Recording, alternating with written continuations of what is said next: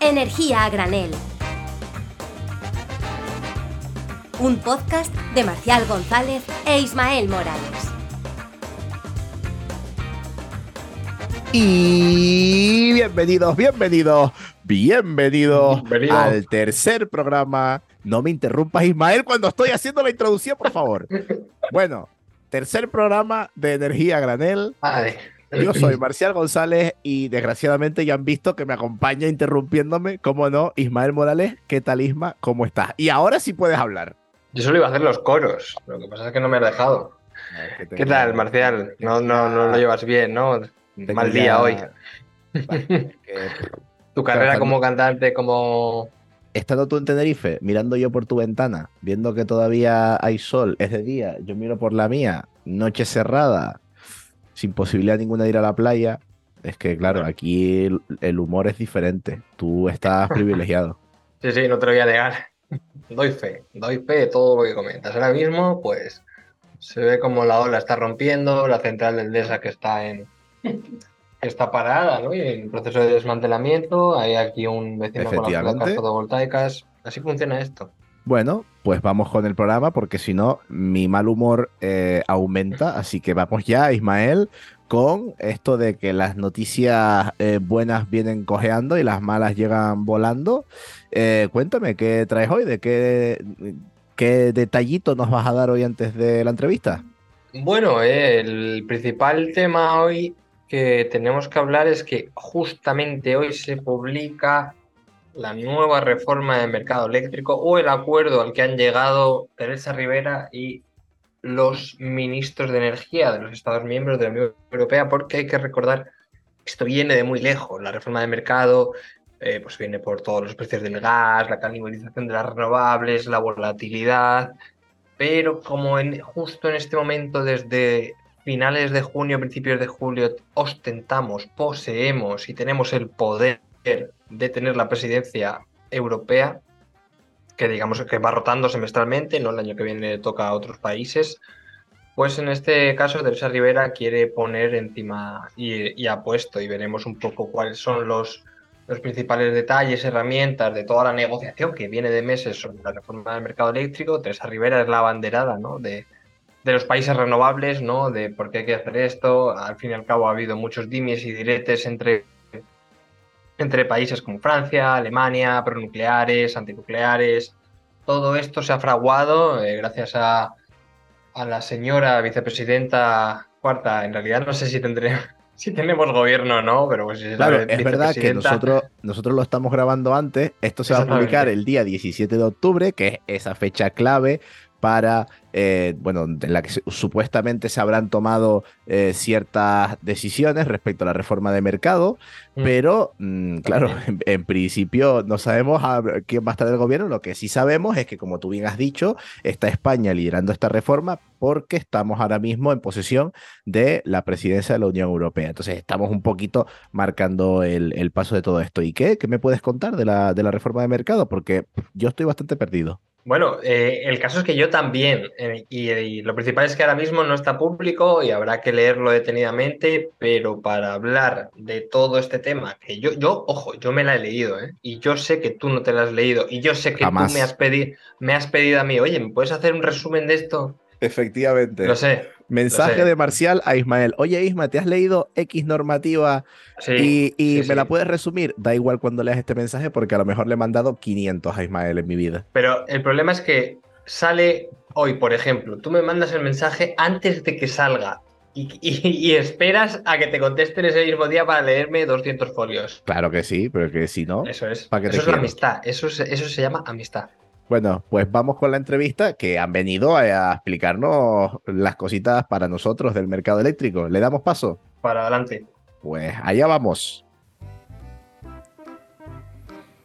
Hola niños y niñas, soy Amperio el payaso y hoy vamos a aprender cómo funciona el mercado eléctrico. ¡Bien! Es algo muy divertido a la par que importante y a que no sabes cómo funciona, ¿verdad?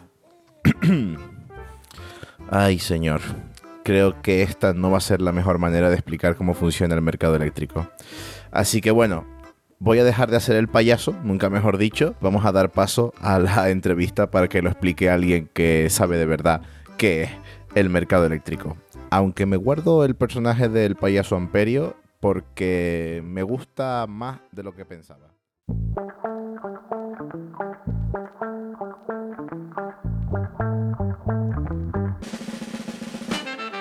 Y bueno, ya estamos de vuelta. Bienvenidos a Mercado Eléctrico para Dummies.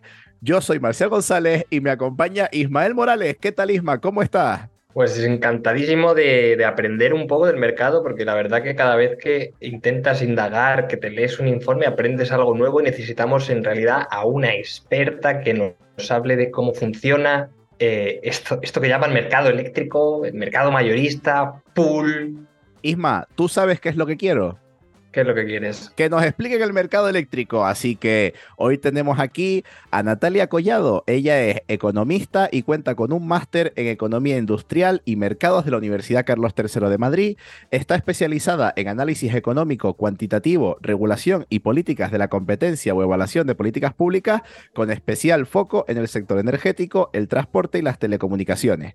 Actualmente es economista investigadora en la ESADE S-POL del Centro de Investigación Política y Económica de la ESADE y desarrolla su trabajo en el área de transición verde. Es coautora de diversos estudios sobre el impacto de políticas energéticas nacionales y europeas, como por ejemplo la excepción ibérica, y recientemente ha publicado un artículo en la revista de Economía ICE sobre el actual proceso de reforma del mercado eléctrico de la Unión Europea. Y es por esto último que hoy ha venido a divertirse a Energía Granel. Siempre he querido presentar a alguien así.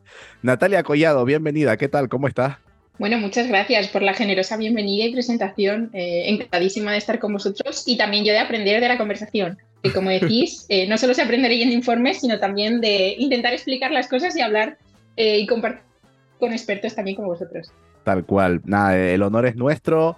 Eh, vamos, yo de economía sé muy poquito, así que necesito a alguien como tú que sepa explicar las cosas también para apoyarnos, porque, puff, esto del mercado eléctrico, yo empiezo ya preguntándote y, ya me cuentas. Eh, ¿Qué es el mercado eléctrico? Dicen que esto del mercado eléctrico, hay un dicho que dice que si te lo explican y lo has entendido, es que te lo han explicado mal. Entonces, bueno, vamos a intentar explicarlo un poco por encima yo te lanzo la pregunta y a ver tú cómo te defiendes.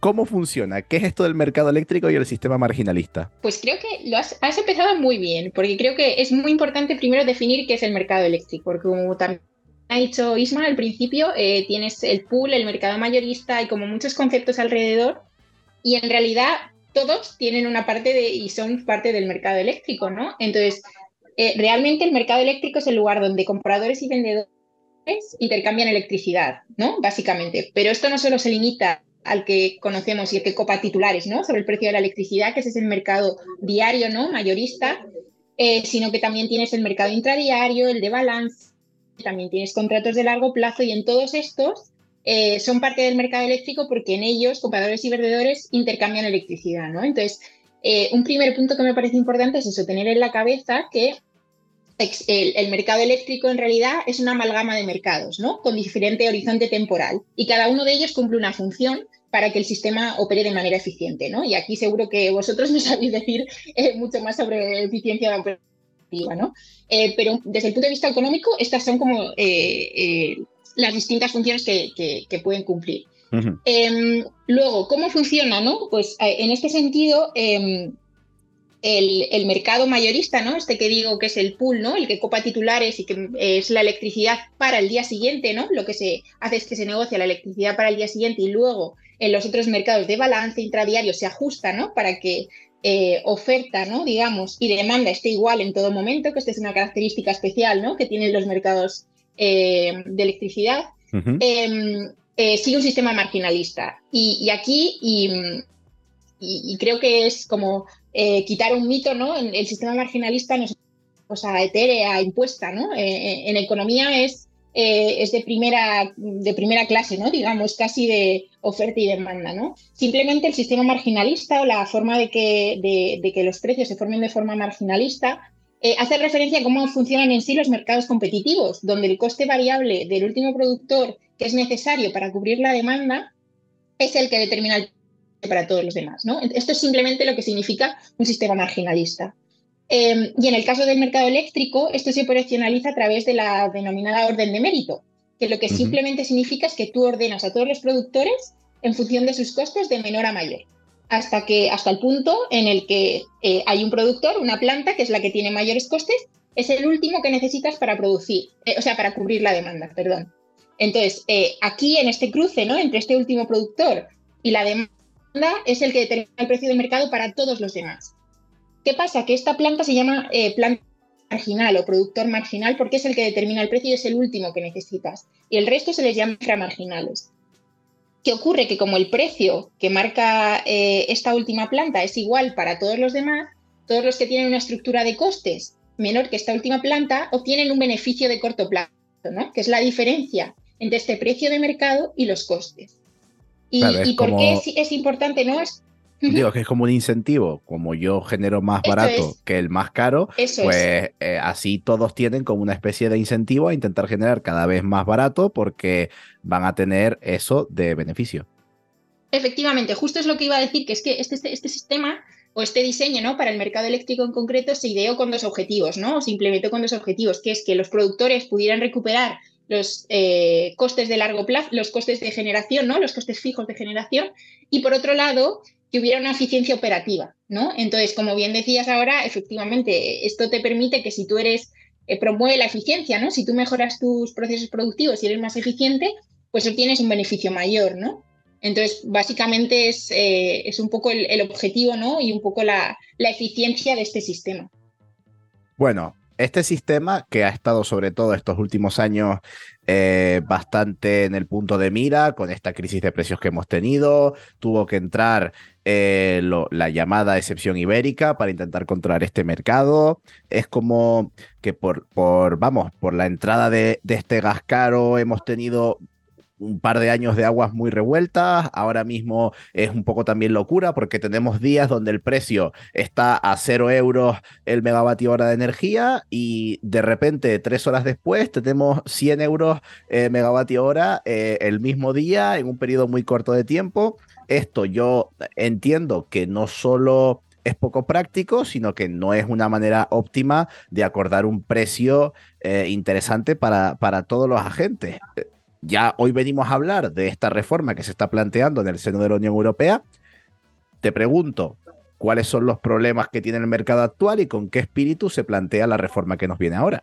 Eh, pues precisamente em, he de decir que aunque los problemas ¿no? que se han identificado que, o las debilidades del sistema actual lleva tiempo, ¿no? la, academia y la literatura los ha identificado ya hace tiempo, em, es cierto que el espíritu de esta reforma no se corresponde exactamente ¿no? con la identificación de estos problemas. Sí que se identifica, pero no, eh, pero no 100% y, ahora me explico.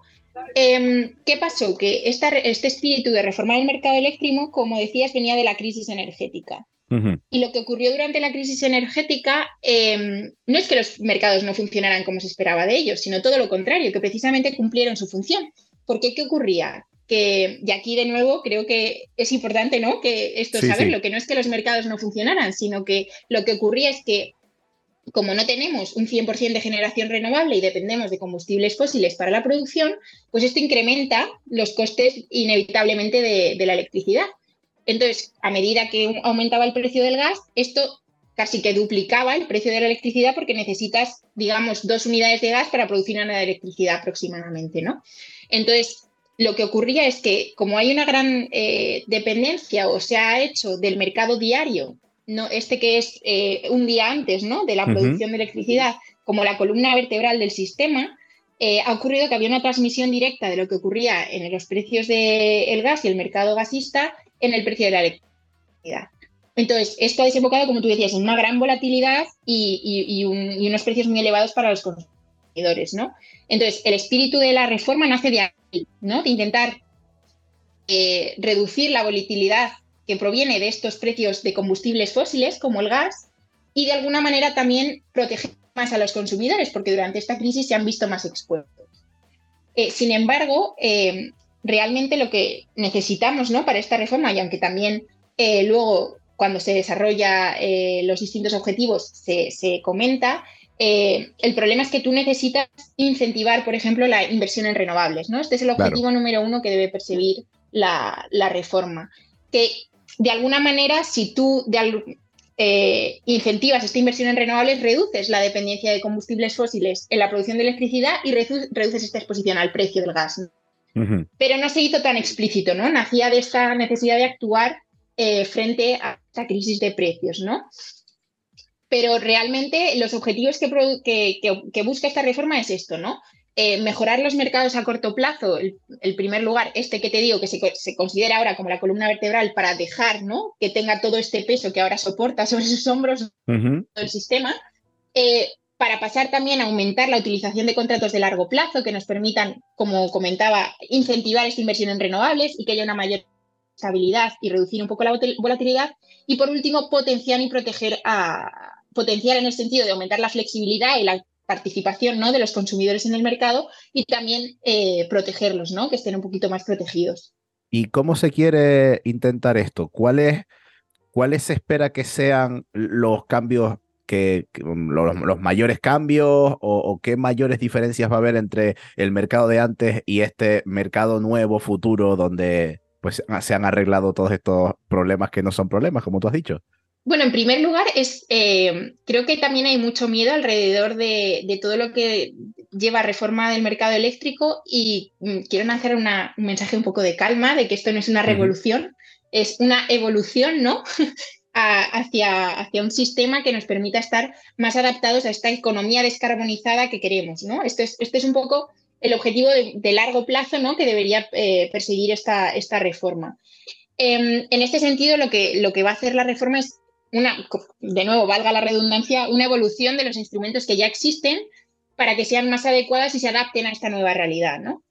Y que además sirvan este nuevo objetivo de aumentar la protección de los consumidores ante picos de precios y que estén menos expuestos y tengan mayor cobertura. Em, ¿qué, se va a hacer entonces explícitamente? Se va a quitar peso al mercado de, de, corto plazo, se va a dejar que el mercado mayorista diario, donde se compra y vende electricidad para el día siguiente, eh, sea el que nos permita o simplemente nos, dé las señales para una inversión, o sea, una operación, no inversión, una operación eficiente, eh, tanto a consumidores como a generadores, pero lo que se va a incentivar es una mayor contratación a largo plazo. ¿Por qué? Porque esta es la que nos permite incentivar la inversión en renovables, pero también en todas estas tecnologías que dotan de flexibilidad al sistema. Y aquí no me refiero solo a renovables, almacenamiento, sino gestión activa incluso de la demanda, llegado el caso, eh, o incluso operadores ¿no? Eh, que, no son eh, de combustibles fósiles, incluso, ¿no? que nos tienen que dar como esa capacidad ¿no? de reserva. ¿no? Y mm, luego, por último, lo que se va a hacer es que los consumidores puedan tener un acceso más fácil a tarifas fijas que permitan o, estabilizar ¿no? sus facturas. ¿no? Eh, y aquí creo que tendré oportunidad de comentarlo más adelante, pero eh, aquí hay que tener cuidado, ¿no? Porque siempre hay, a los economistas nos gusta mucho la palabra trade-off o dilema, y es porque, por supuesto, quieres proteger a los consumidores, ¿no? Pero al mismo tiempo necesitas que eh, las señales de precios, otras disclaimer, otra palabra que nos gusta mucho, se transmitan correctamente y, y, que se permanezcan los incentivos para la eficiencia energética, el ahorro, etcétera, ¿no? Y que entonces, en este sentido, las propuestas que está viendo desde la comisión eh, tienen algunas pegas, ¿no? Porque es, difícil y lo que necesitamos es estabilizar, por supuesto, las, eh, las eh, lo diré, me sale con perdón la palabra en inglés, bill, si queréis esto la, factura. Exacto, la factura, perdonad. Me, pasa em, lo mismo, yo también reviso muchísima documentación en, inglés y al final la palabra que se te queda es en inglés, estoy totalmente de acuerdo. Efectivamente, perdonadme, ¿eh? pero necesitas que eso, que haya estabilidad en la factura, pero que se mantengan ¿no? las señales de una para esa operación eficiente que te da el mercado ¿no? de corto plazo. Entonces, ahí tienes, es, es una pata complicada. Has abierto muchos melones en un momento, yo creo. y, justamente hoy estaba hablando en, una charla con un, con representante de la Asociación Eólica y me estaba comentando, nos estaba comentando todos los problemas que están teniendo de operación y de inversión en nuevos, en nuevos parques. Porque claro, tienen algunos parques que están llegando al final de su vida útil y lo que pasa es que sus esquemas de rentabilidad con toda la volatilidad del mercado y con estos precios cercanos a cero que está teniendo ahora, pues, en, horas de, sol por la fotovoltaica, les está, les está machacando eh, los esquemas. Entonces, claro, me resulta interesante porque por un lado se protege a los consumidores de, los digamos, de la volatilidad de precios y de cuando se disparan, ¿no? Por el tema del gas, pero por otro lado se, se tiende o la idea es proteger también las inversiones de renovables que se tienen que seguir haciendo, porque él nos contaba que a día de hoy eh, el apetito inversor entre el aumento del precio de los bienes de equipo y de, de, la eólica, bueno, todo lo que está sufriendo por las materias primas, más una inestabilidad y volatilidad en el, en el mercado en el mercado eléctrico, dice, es que mm, ahora mismo es muy complicado que, que, un operador o que un promotor de, eólica quiera instalar en España, más allá de que luego tienen cuatro o cinco años de tramitación de, de, instalación, evaluación ambiental y demás. Entonces dice, claro, vienes, hay, hay parques de 2019 que tenían un esquema retributivo eh, planificado y ahora entre no se ha construido aún y ahora tiene todos los problemas del mercado dices, es que claro, es muy complicado que este inversor vuelva a invertir aquí en otro parque eólico, ¿no? Entonces, bueno, era simplemente por, por, por poner ahí un poco lo que está sucediendo eh, en valor y, claro, comentar lo, que comenta Natalia. Al final y al cabo, es una reforma que viene por una directiva europea, que es la que marca cómo funciona el mercado, poner de acuerdo a todos los países con un mix eléctrico totalmente diferente cada uno, con tecnologías de generación, eh, cada una de, con perdón de su padre y de su madre, cada uno con unos recursos naturales totalmente diferentes. Es que es muy complicado ajustarlo y, de ahí nace un poco toda esta complejidad que, que, bueno, tenemos herramientas, sí, pero unos quieren unas, unos quieren otras, entonces, bueno, Claro, también, eh, a, como lo veo yo, los, los, objetivos son diferentes. Me refiero a nosotros mm. como usuarios, lo que queremos es que la luz sea lo más barata posible y a las empresas generadoras lo que quieren es que la luz sea lo más cara posible, entre comillas, o, ganar ellos el máximo dinero posible. Ahora, por ejemplo, con, este, con este mercado, uno de los problemas que también comentaba Isma es la llamada canibalización, que es decir, mm. Eh, en esto del mercado marginalista, cuando hay mucha energía renovable, la energía renovable oferta un precio muy, muy baratito. Eh, entonces eso a nosotros nos viene muy bien porque, por ejemplo, en España lo estamos viendo muchos domingos con muchas horas de sol, estamos teniendo precios de prácticamente cero o incluso cero a, las horas centrales del día, que eso para nosotros muy bien, pero claro, si yo voy a construir una empresa, una, perdón, una planta fotovoltaica, digo, vale, a mí no me interesa vender mi energía a cero, porque muy bien para los consumidores, pero yo soy una empresa, yo tengo que ganar dinero. Entonces, ¿cómo pretende el nuevo mecanismo de mercado eh, darle solución a todo esto? O sea, ¿qué pasa? Que ya vamos a meter en peligro las inversiones en nuevas renovables. ¿Cómo podemos mantener los incentivos por generación renovable mientras le intentamos procurar a los consumidores la electricidad más barata posible? Uf, pues Ah, esa, es la pregunta. Eso es lo que se está debatiendo. Esa es la pregunta. Tienes a 200 parlamentarios en la Comisión Europea trabajando sobre eso, Marcial. Claro. Eh, eh. Efectivamente, Kat sin presión y yo eh, intentaré aportar desde mi humilde opinión, contribuir al, debate, pero sí que me parecía muy interesante.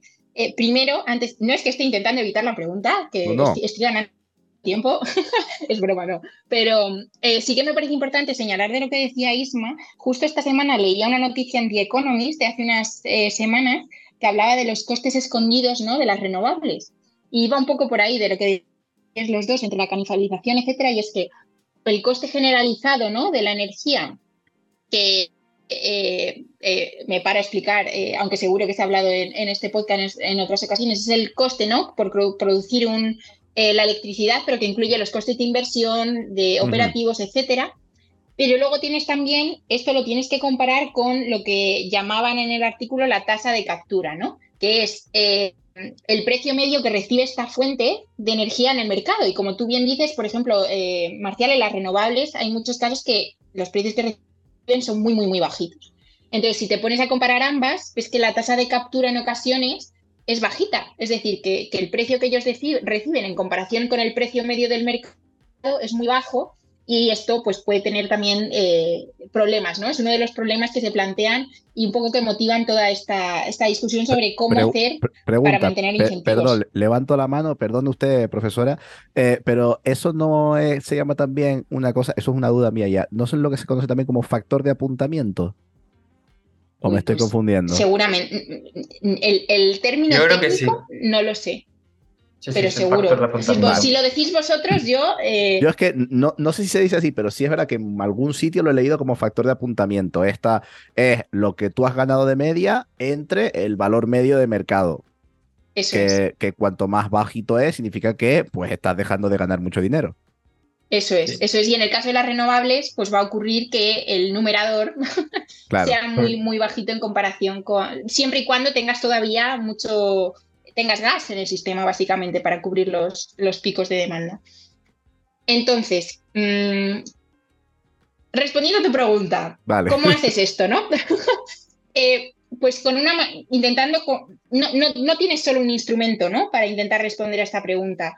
Em, a mí me parece una aproximación muy sensata los que tienen en el, Instituto de Investigación Tecnológica de CADE, que tenemos la suerte de que Pedro Linares es nuestro senior fellow aquí en esa DECPOL, y publicaron una propuesta eh, donde hacían un poco esta reflexión, ¿no? ¿Cómo podemos eh, un poco eh, proteger a los consumidores al mismo tiempo que incentivas la inversión en renovables y mantienes las señales de operación eficientes?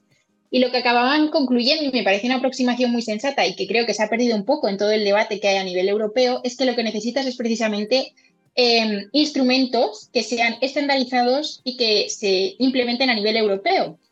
Eh, ¿Por qué? Eh, pues porque, como bien ha dicho Isma, eh, en cada país tenemos una generación, una industria de nuestro padre y de nuestra madre, y además, añado, la economía política de cada país es muy complicada. Entonces, hay muchos intereses nacionales que están por detrás y esto lo hemos visto en el actual debate de reforma. O sea, ¿queremos subvencionar a las nucleares francesas o no queremos? ¿no? Entonces, un poquito ese es el debate que si, bien es cierto que necesitas una aproximación que sea tecnológicamente neutra, porque para incentivar toda esta flexibilidad y toda esta participación que necesitas de todos los actores es muy importante, eh, al mismo tiempo necesitas que sea a nivel europeo, ¿no? Entonces, eh, creo que no responde exactamente con un instrumento, pero sí que creo, quiero y quiero matizar y dejar claro que la respuesta al menos debe ser a nivel europeo, no dejarlo en manos nacionales porque hay muchos, no, no quiero entrar también porque si ya nos metemos con mercados de capacidad, que es otro melón, es otra historia, pero sí que es importante que los instrumentos que se hagan sean lo más estandarizados posible, aunque esto también tiene sus dificultades, por supuesto, y que se intenten eh, hacer a nivel europeo, porque esto permitirá, eh, uno, que no haya distorsión del mercado, y que al mismo tiempo eh, no haya un desnivel ¿no? a nivel nacional, porque como dijo von der Leyen, no queremos que alguien por donde nazca tenga un distinto acceso a la electricidad o a la protección que pueda tener, etcétera, ¿no? Entonces, mm, necesitamos instrumentos de largo plazo que sean europeos y estandarizados y al mismo tiempo necesitamos otro tipo de instrumentos más a nivel consumidor, ¿no? Más a nivel micro, que nos permitan estabilizar las facturas de los consumidores, pero que mantengan los incentivos de corto plazo. Y eso eh, hay propuestas eh, concretas, por ejemplo, Borenstein eh, mm, publicó un papelito a raíz de lo que ocurrió en Texas, Con todo, en 2021, ¿Sí? donde comentaba esto. Entonces, creo que se puede hacer, lo que pasa es que como todo, siempre el, diablo está en los detalles, ¿no? Tal, cual. el, el ideal un poquito es esto, algo que sea europeo, eh, y, que también nos permita esa flexibilidad para, para, más partes, consumidores y productores. Claro, yo, entiendo que cada uno barrerá para casa, pues a lo mejor Francia dirá, oye, pues a mí me vendría muy bien este sistema de mercado que beneficie mucho a mis nucleares. Y España, por ejemplo, que es un país que este año ya ha tenido algunas horas con una penetración 100% renovable, dirá, no, no, pues a mí lo que me interesa es renovables porque yo tengo sol, tengo viento, tengo tecnología y a lo mejor Alemania dirá, uy, dame un poquito de tiempo porque yo todavía tengo mucho carbón y voy a tardar un poquito más. Italia dirá, no, pues yo quiero gas porque al final Europa es diversa, no solo en cultura, sino también en mixes energéticos. Eh, claro, entonces hay que utilizar todas estas herramientas que tú decías para ponernos de acuerdo, para intentar conseguir eh, este mejor sistema para todos. ¿Qué, herramientas hay sobre la mesa? ¿Qué se está barajando? O sea, ¿hay, hay cosas concretas? Sí, bueno, de hecho son cosas que ya existen. Como, como te decía, esto es una evolución, ¿no? Un poquito de intentar mejorar o afinar lo que ya tenemos. ¿Y qué hay sobre la mesa? Pues tenemos los contratos por diferencias, ¿no? Esto es eh, y, los y tradicionalmente no tenemos los contratos por diferencias y los PPAs, que son los eh, contratos privados, ¿no? Eh, a largo plazo. Y llegados a este punto y también por influencia de, Pedro, que es maravilloso, pero que he aprendido mucho con él y que si le escucha, pues espero que le guste que haga esta declaración. identificamos los CFDs, que son los contratos por diferencias, como algo del sector público o del Estado que tiene que estar centralizado y los PPAs como algo privado cuando esto no tiene por qué ser así, ¿no? Entonces, el primer paso es como desmitificar que existen dos eh, eh, como polos opuestos, ¿no? Eh, porque a lo mejor lo que vamos a necesitar es un poquito de ambas, ¿no? Que, que haya una parte que esté con ayuda del Estado, pero que, como decía, hay otros instrumentos privados al alcance de todos los agentes eh, que nos permitan eh, eh, incentivar estas inversiones entre, entre privadas, ¿no? Digamos. Vale, yo, aquí me, empiezo a perder un poquito. Voy haciendo recap y tú me vas acompañando de la mano. vale, los PPA, que significa Power Purchase Agreement, que es básicamente un acuerdo bilateral de compra-venta de energía, es como si yo soy productor y le digo a Ismael, que es consumidor, digo, Isma, eh, bueno, Ismael me dice, oye, necesito 50 teravatios de energía para 2023 de esta forma y de esta no sé qué. Yo les digo, me viene genial, Ismael, porque yo tengo aquí 50 teravatios de energía, teravatios hora, efectivamente, que no sé, qué, no sé qué hacer con ellos y dónde los pongo. Y entonces hacemos un acuerdo, Ismael y yo, yo se los subo así, bueno, se los bajo porque está en Tenerife, se los bajo a Tenerife y le digo, toma, todos tuyos. Entonces es como que nos ponemos de acuerdo y se lo comunicamos al operador del sistema para que todo esto se tenga en cuenta y ya está, y genial. Con los CFD me pierdo eh, un poquito más, así que si me puedes contar lo que son los CFD, genial. Por supuesto, y perdonad porque eh, esto es algo que no te das cuenta y te pones a hablar y das por esto, así que perdonadme. Nada, nada, eh, yo te voy, yo te voy parando. Yo añado una cosa también, como comentabas, lo de desmitificar entre lo público y lo privado si luego ya metes una cuñita de las subastas y las diferencias que puede haber entre unas subastas y, los PPAs, por ejemplo, yo creo que sería interesante para la gente que no, controla mucho. Sí, pues por ejemplo, ahora en España eh, los CFDs se instrumentalizan a través de las subastas, ¿no? Eh, lo que haces es que hay una competición, lo que en, en economía puedes tener competición en el mercado, que esto tienes pues todos los agentes o productores que compiten por vender su electricidad, digamos, ¿no? En el mercado y competición por el mercado, ¿no? Eh, este tipo de subastas es competición por el mercado para acceder a este tipo de instrumentos. Em, ¿Cómo se está haciendo? ¿Cómo funciona un contrato por diferencias? Pues un contrato por diferencias simplemente lo que hace es que eh, tú tienes, eh, en este caso, el Estado, ¿no? Porque es la, forma más común, incluso aquí en, España, como decía, em, a través de la subasta tú ofreces tu electricidad a un precio, ¿no? Digamos, de ejercicio. Eh, ¿Qué ocurre? Que si luego el precio de mercado, este del mercado diario, eh, está por encima o por debajo, se hacen unos pagos de una parte a la otra.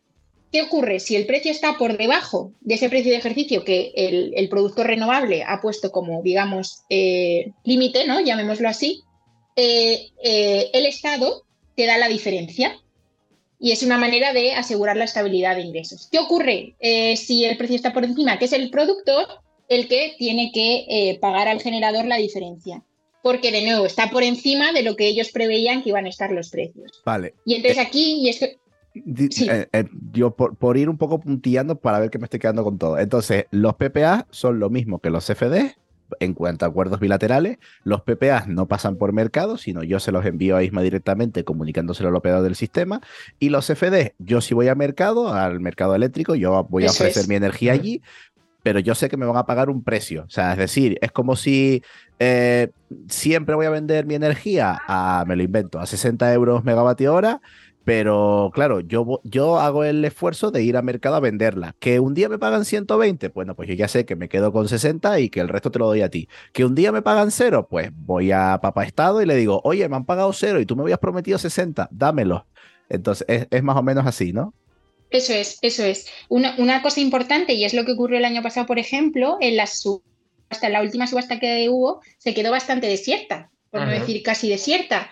¿Y esto por qué era? Porque era mucho más atractivo ir directamente al mercado, porque claro, porque teniendo como el mercado.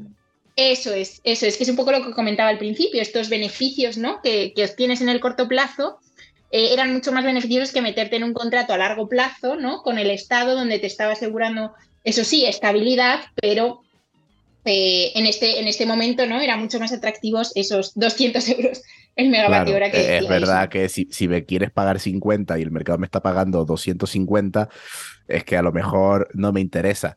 Eh, claro, y, esto supongo que ahora, como está bajando la crisis del gas, estamos viendo precios cada vez más baratos, cada vez será más interesante acogerse a estos CFD.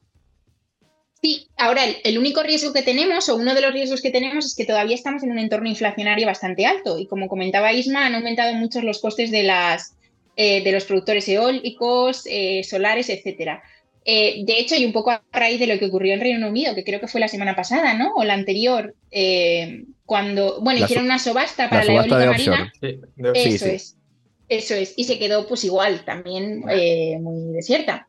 Entonces, claro, es en estos momentos donde están aumentando mucho los costes, corremos el riesgo de fijar, ¿no? Precios de ejercicio más altos de lo que estaríamos en un entorno sin esta inflación y sin estas distorsiones ¿no? de los precios del gas, del petróleo, etcétera, que es un riesgo ¿no? para estos contratos eh, por diferencias, que puedas fijar precios que estén por encima de lo que deberían, ¿no? que este es uno de los riesgos que, tiene este tipo de, contratos. Por dar una desventaja de los PPAs, pues por ejemplo que están al alcance solo de grandes productores. ¿Por qué? Y esto es una de las cosas que plantea la, la bueno, no al alcance, o sea, están abiertos a todos, pero por cómo se instrumentalizan y las necesidades que, que requieren o de, contrapartida eh, suelen quedarse relegados a grandes productores. ¿Y por qué? Y aquí la, propuesta de la comisión eh, añade que el, Estado debería ofrecer garantías, por ejemplo, ¿no? Para los productores de, vamos, los que quieran entrar en un PPA,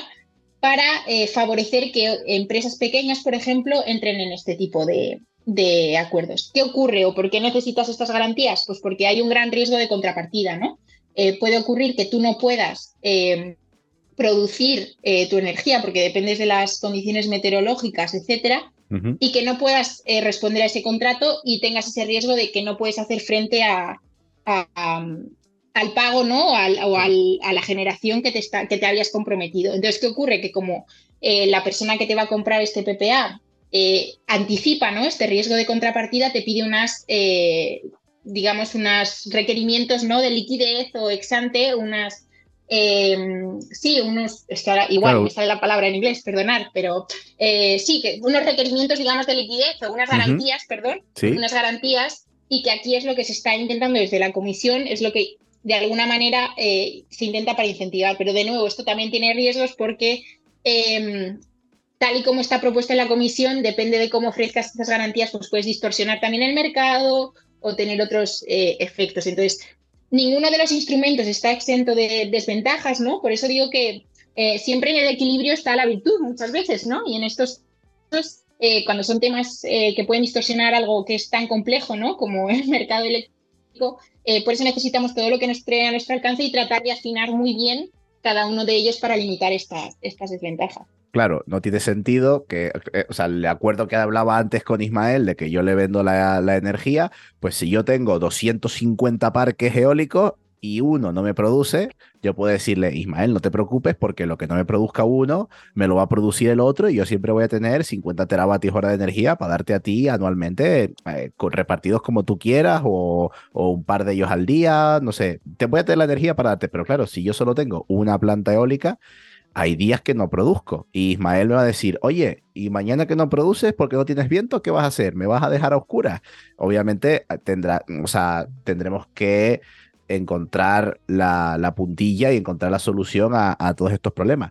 Ahora que estamos hablando de CFDs y estas cosas, yo te voy a leer un, titular de un artículo que no entendí el titular eh, y tú me lo, me lo explicas a ver si... Esto suena examen, ¿eh?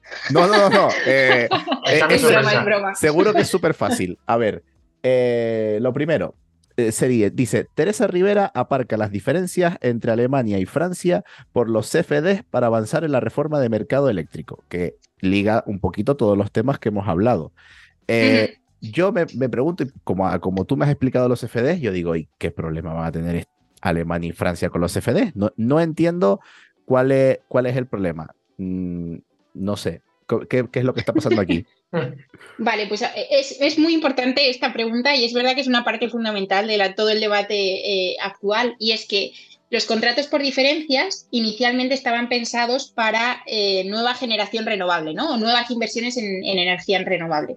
¿Qué pasa? Que Francia está luchando para que la nuclear existente también pueda verse acogida a estos contratos por diferencias.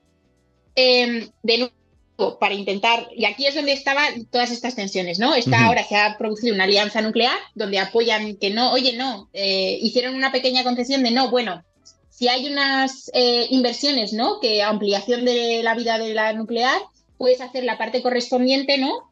Y coger estos contratos para esa parte correspondiente, pero Francia le dijo, no, no, no, no, no.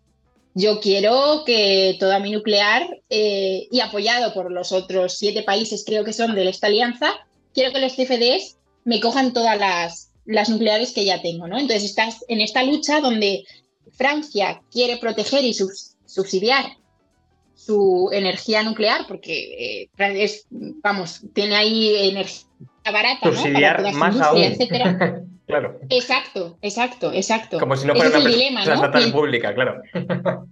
Eso es. Mientras el resto de Europa, ¿no? Los, los, renovables, podemos llamarlos, entre los que nos incluimos nosotros, pero también Alemania, les dicen, oye, mira, ¿no? Es que nosotros para subsidiar la energía nuclear tuya y que tú tengas esa ventaja comparativa, pues no tiene ningún sentido porque estás distorsionando el mercado. Claro, eh, entonces estás en esta pelea. ¿Cómo casa esto que se me acaba de ocurrir ahora? Eh, el año pasado Europa votó a favor de incluir la energía nuclear como eh, elegible para lo que se llamó taxonomía, que fue muy, sonada. Claro, como mm. casa ahora que Europa le vaya a decir que no a la nuclear cuando ya hemos dicho que es una energía verde de transición. ¿Por qué le van a decir que no a la nuclear? Entiendo que Francia querrá decir, oye, ya has dicho que esto es mm, taxon de taxonomía verde. Eh, y, por qué no me lo vas a aceptar en los CFD? Entiendo también a Alemania eh, que diga que, oye, pues acabas de construir una nuclear nueva, que te has gastado una pasta, encima la has subvencionado, bueno, la has subvencionado no, la has pagado tú porque tu empresa de generadora es una empresa pública me la vas a querer colar ahora en mercado por, por CFDs que voy a tener que pagar yo, entre comillas, porque al final si hay interconexiones, pues nos acabamos pagando las cosas unos a otros. Eh, no sé, ¿cuál es tu opinión? Porque entiendo que, hay argumentos de los dos lados. Sí, yo sí me considero bastante pragmática. Eh, sí que pienso que toda la... Eh, no, llámame pragmática o no sé. me gusta la palabra pragmática y es que em, lo que necesitamos es reducir emisiones. Y para el camino en esta transición vamos a necesitar tecnologías y energías que sean bajas en emisiones. Y es cierto que la nuclear, en ese sentido, aunque tenga otros riesgos, es una, es una herramienta que tenemos en nuestra mano. Si bien es cierto que no tiene ningún sentido hacer nuevas inversiones, porque desde un punto de vista de coste de inversión, lo estamos viendo, no, no tiene ningún sentido, eh, es cierto que necesitamos, ¿no? De alguna manera en esta transición que esté presente. Ahora bien, eh, su mencionar eh, unos activos por una decisión nacional eh, de un país, creo que no tiene mucho sentido, porque de este, en este, por esta misma línea argumental, así tenemos a Polonia pidiendo que por favor que el carbón. A ver si Polonia va a decir ahora que le, que le, que le hagan unos CFDs al carbón, porque claro, que acaban de construir unas centrales y.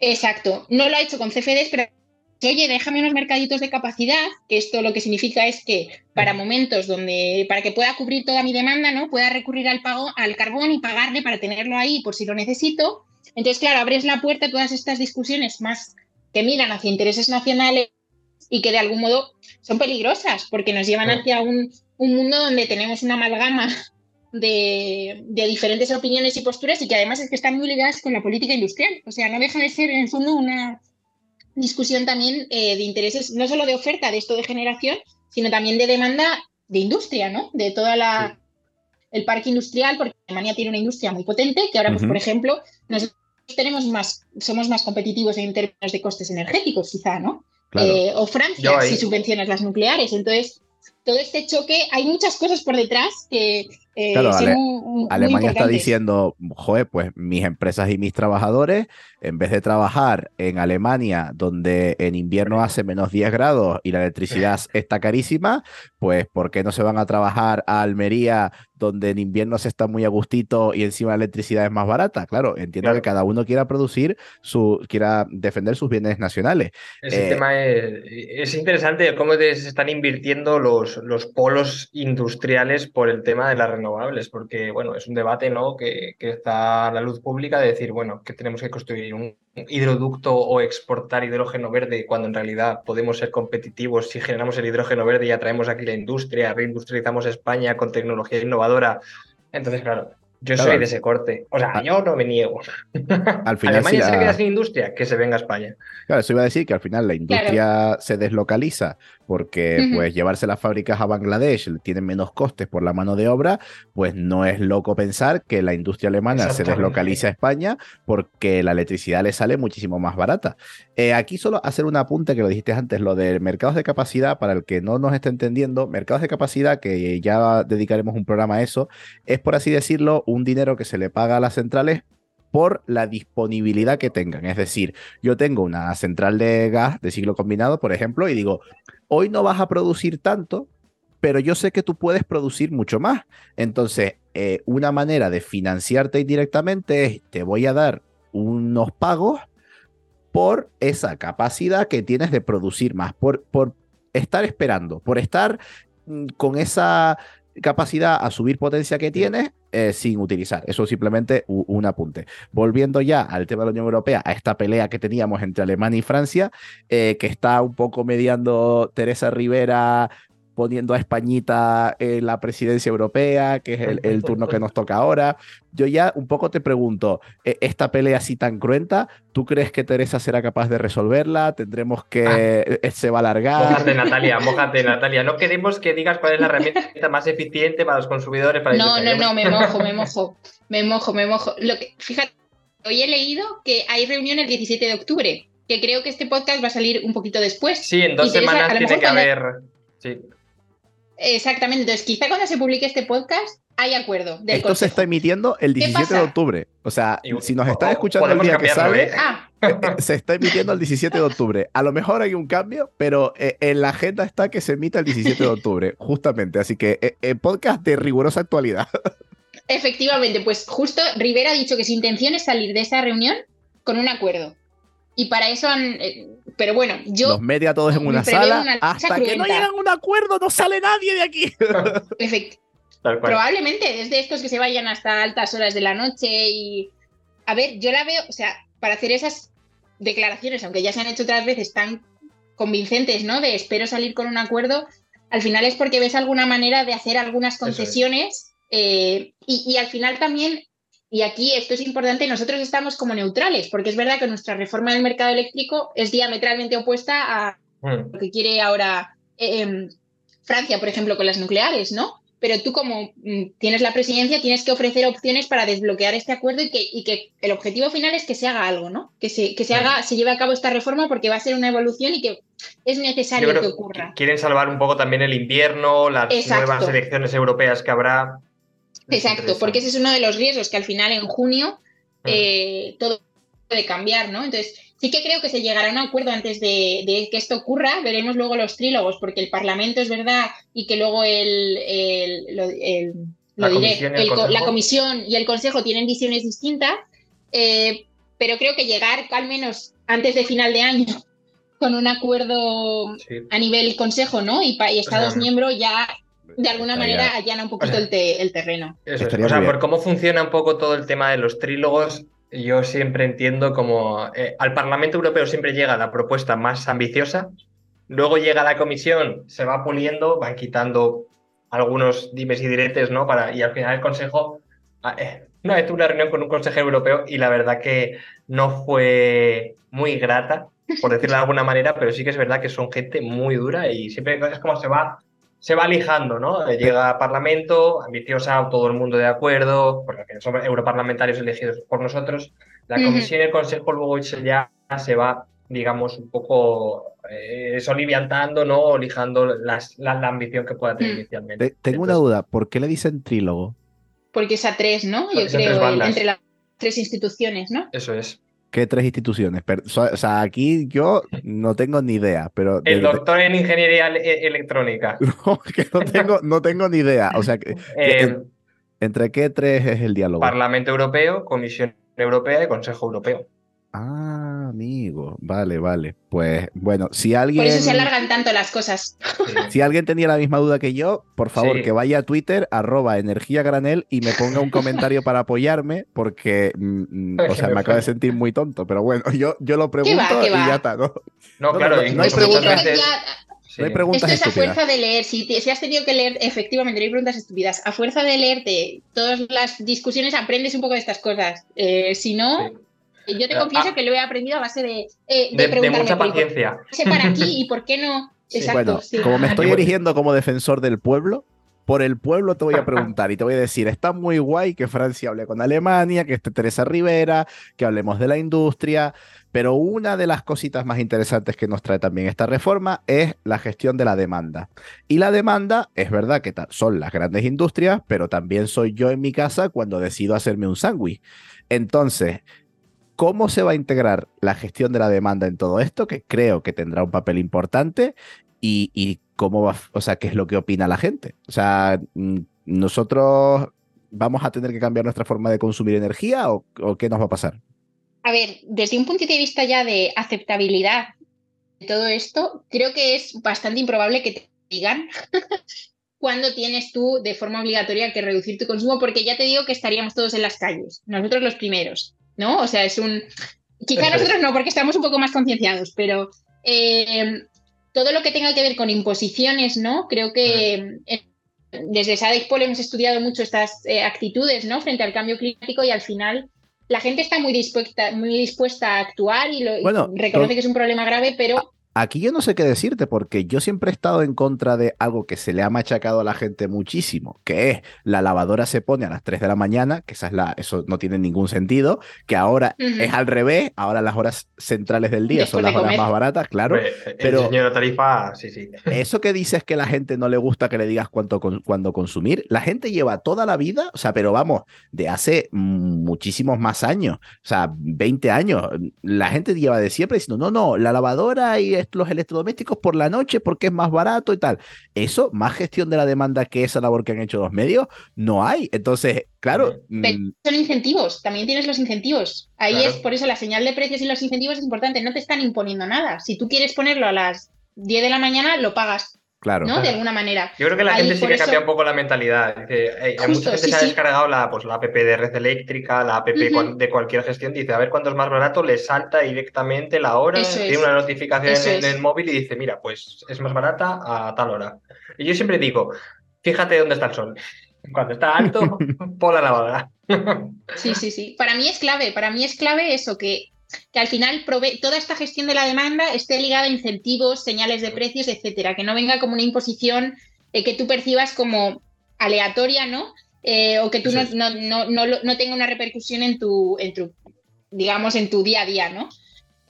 Em, en este sentido, lo que se propone en la reforma es eh, que se remunere básicamente la reducción del consumo, ¿no? Que si llegas a un punto, se corte y tú a los consumidores, porque de momento se habla de consumidores, si, si no estoy equivocada, pero se habla solo de consumidores, pero no de, por ejemplo, otras plantas, ¿no? Generadoras, otras opciones de flexibilidad, reduzcan su consumo. Eh, esto es muy difícil en la práctica, porque uno, ¿cómo determinas este, este baseline ¿no? de consumo que necesitas cortar? El volumen, ¿no? Eh, Claro. Los consumidores al fin, claro, los consumidores al final sus perfiles de consumo es información privada y que además Mm. no tenemos. Y aquí aprovecho y hago un llamamiento a que queremos datos, por favor. Yo quiero saber mis datos desagregados de consumo. Por No- favor, no- me no encantaría tenemos- tenerlos No tenemos, eh, ¿en, qué, ¿en qué sentido? a nivel privado. O sea, a mí, por ejemplo, me encantaría tener una aplicación donde yo viera mi consumo en tiempo real. A ver, tú puedes ir a la web de tu distribuidora y bajarte tus datos de consumo.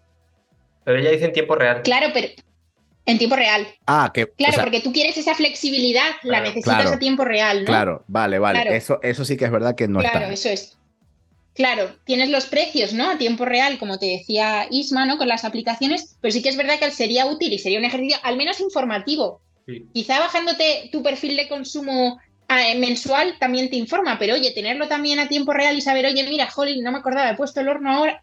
No sé, este tipo de decisiones son muy importantes. Eso, este eso, se lo he dicho yo, eso se lo he dicho yo a mis padres. Ese, eso que tú dices de datos en tiempo real, mis padres en Tenerife se pusieron autoconsumo y, gracias, claro, y gracias al autoconsumo, el inversor solar, que es súper inteligente, tiene señales de todo lo que pasa en la casa a tiempo real. Y yo me meto en la aplicación cuando mis padres no se dan cuenta y le digo, pues eh, te dejaste, no sé, mm, sea la hora a la que te duchas, sea, sea, la hora a la que pones la lavadora, sea, claro, o sea, los tengo controladísimos. Y, y algunas, sobre todo al principio, les decía, mira, ma, em, la lavadora que la pusiste eh, ahora por la noche, eh, si la pones por la mañana mejor porque así tira de las placas y es mucho más barato. todas, estas, todas estas cositas que, le, que les he ido diciendo es por eso, justamente por lo que tú dices, porque está la información en tiempo real, coincido completamente con eso es, eso es, y es muy importante, es muy importante porque además esto, de nuevo, la, la, tiene tu familia y tú porque la compartes con tus padres, ¿no? Pero al final es información privada que el gestor del sistema no la tiene. Entonces tú, si te obligan a reportarla, tú vas a tener, si te pagan por dejar de consumir, tú tienes también, aquí entran los incentivos perfectos también, ¿no? De que tú tienes incentivos a reportar más consumo del que realmente vas a tener para que te luego finalmente recibas estos pagos, ¿no? Es un beneficio que y al final no cambias nada porque no estás reduciendo el consumo real que iba a haber, ¿no? Entonces, es muy difícil determinar estos criterios de dónde está, dónde cortas, ¿no? Digamos. Eh, eso para empezar, es muy difícil. Y luego, ¿cómo remuneras, ¿no? Este precio de retribución a, los consumidores. Eh, pues es bastante complicado y no tengo en la cabeza todos los modelitos. Seguro que hay una teoría económica que Natalia Fabra o, o alguien que se dedica más a estudiar todo esto de almacenamiento, etcétera, tengan un modelo desarrollado, pero desde el punto de vista económico debe ser un precio que les deje indiferentes a los consumidores entre consumir o no, porque si no siempre vas a consumir. Claro, claro. Entonces, siempre tiene que ser un precio que esté, al menos que te deje indiferente, ¿no? Entonces ahí los precios de mercado quizá eh, tengan un, papel que jugar, porque siempre te están eh, orientando y tú decides si estás dispuesto a, cogerlo o no. Pero sí es, eh, es complicado. Tal cual. Pues Natalia, estamos llegando al final de la entrevista y eh, te voy a hacer ya, después de todo esto que hemos hablado, de todo lo que hemos implementado, te voy a hacer ya la pregunta estrella del programa, que es, si tú tuvieras una varita mágica, eh, imagínate, bueno, voy a darle un paso más allá, imagínate que eres Teresa Rivera y todos te hacen caso. Tú llegas, los encierras ese 17 de octubre eh, en el salón de debate y tú sacas allí, mm, pues lo que tú quieras, eh, no sé, una pistola o, los, o, vamos, no sé, los amenazas. No, los sobornaría con algo rico, mejor. Vale, efectivamente. Eh, pacífico. Te llevas ahí un buen escalón de gofio, unas buenas arepas y les dices, mira, tengo estas arepas, se están enfriando. Si llegan a un acuerdo, se comen las arepas si tú tuvieras esa varita mágica, ¿qué medida o qué te gustaría que tuviera esta reforma de mercado? Pues voy a empezar por los mercados de largo plazo e insistir con algo que ya he dicho, y es que tenemos que hacer un esfuerzo porque el acuerdo sea a nivel europeo, que no nos dejemos llevar por eh, intereses dentro de la medida de lo posible, porque es muy difícil, soy consciente que es muy difícil, intentar que sea una respuesta unificada, digamos, a nivel europeo y que fomente y que permitas de flexibilidad, no impongas, digamos, que solo haya una manera de, por ejemplo, incentivar estas inversiones a través de o solo contratos por diferencias para renovables, porque esto no tiene ningún sentido, eh, es, ineficiente, ¿no? Porque nos están demostrando los mercados que sigue habiendo hambre, aunque ahora haya un poquito menos, pero eso, imponer una opción o relegar una opción siempre es difícil, siempre dar la opción a que existan otras y perfilar, ¿no? Todos los elementos que quedan, eh, que nos den problemitas, ¿no? Intentar eh, limarlos. Y luego, por, por otro lado, eh, pasando a la protección de los consumidores, eh, sí que haría un esfuerzo porque eh, a los consumidores se les permita acceder a una mayor estabilidad en sus facturas, pero que al mismo tiempo tengan estos incentivos ¿no? A, no aumentar su consumo o a reducir, a aumentarlo precisamente en horas, como hemos comentado, de, después de comer, donde hay mayor generación renovable, y que lo reduzcan en otras, pero de una manera que no sea punitiva y que no les reduzca esta estabilidad en, la, en el precio, que como te digo es un poco la propuesta que hizo eh, Borenstein, que me parece muy interesante y que, y que puede tener un, Eh, eso sí, esto hablo de un ideal. Luego las implementaciones prácticas hablo desde el ideal. eh, seguro que tienen muchos problemas, pero eh, Te hemos- idealmente nos gustaría Te transitar. hemos a dado la varita sentido. mágica, o sea, tienes el poder para hacer lo que tú quieras, no te preocupes. Esto aquí, eh, la magia existe en este podcast y, Bien. y la, estás utilizando tú ahora. Claro. Bueno, pues yo contento, la verdad, con el programa. He aprendido muchísimo. Se ha notado porque he estado preguntando incluso. Eh, Isma, no sé si tú te quedas con alguna duda. No, no, vamos, o sea, me, me he hecho aquí un esquema, pero yo creo que esto ya igual para la siguiente vez. O sea, invitar a Natalia para, para seguir profundizando. Ah, pues quiero mi es tarjetita como del hormiguero, mi taza, de que vengo varias veces, ¿eh? Si vienes, si vienes una Quiero un segunda vez, ya te mandamos, te mandamos la taza a casa. Una gorrita con un. Lo, lo con un tenemos que, lo tenemos que pensar, ¿eh? Lo de, lo de la taza lo tenemos que, que pensar. Yo me tengo que hacer una taza de, de energía granel. O una tarjeta de estas, me la haces en PDF, me vale. Vale. Es divertido. Ah, De acuerdo. Hormiguero que te dan la tarjeta platino. Puedes venir, puedes venir a Energía Granel cuando quieras. Te dejamos en la videollamada abierta y si estamos hablando con otra persona, tú entras de repente y dices, hola, buenos días. Y ya está.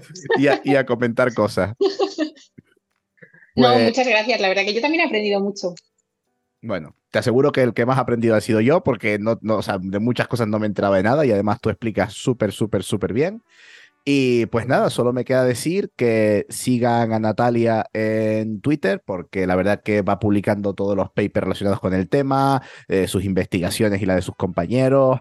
Eh, bueno, en X, que ya Twitter es verdad que no se puede decir, tenemos que irnos acostumbrando, pues su, su X es, es arroba ncollado van con V, ¿vale? Natalia Collado Van Baumbergen, que no sé si lo, lo he dicho bien, ¿qué tal? ¿Estoy aprobado? Estupendo. Perfecto, aprobadísimo. Perfecto, pues la tienen que seguir ya eh, sí o sí en X. Y pues nada, ya de despedirnos por, por nuestra parte. Saben que como siempre yo he sido Marcial González, arroba P barra baja renovable en X e Instagram. Y me ha acompañado Ismael Morales, arroba Ismora López en X. Eh, nos vemos en el próximo capítulo. Saludos a nuestros telespectadores que nos han telespectado. Y vete a dormir. Hasta luego, nos vemos. Hasta pronto, gracias. Adiós, muchas gracias.